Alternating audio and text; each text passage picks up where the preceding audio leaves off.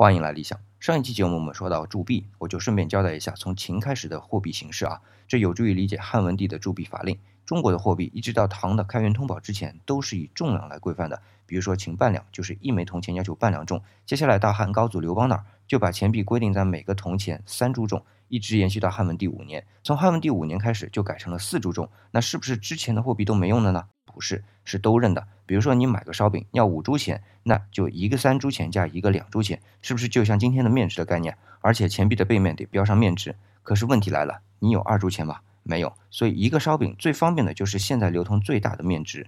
比如三铢钱流行的时候就三铢，四铢钱流行的时候就四铢。汉文帝把四铢钱推出，在中央先推出大量的四铢钱，让市场接受，那是不是等于说就获得了铸币权？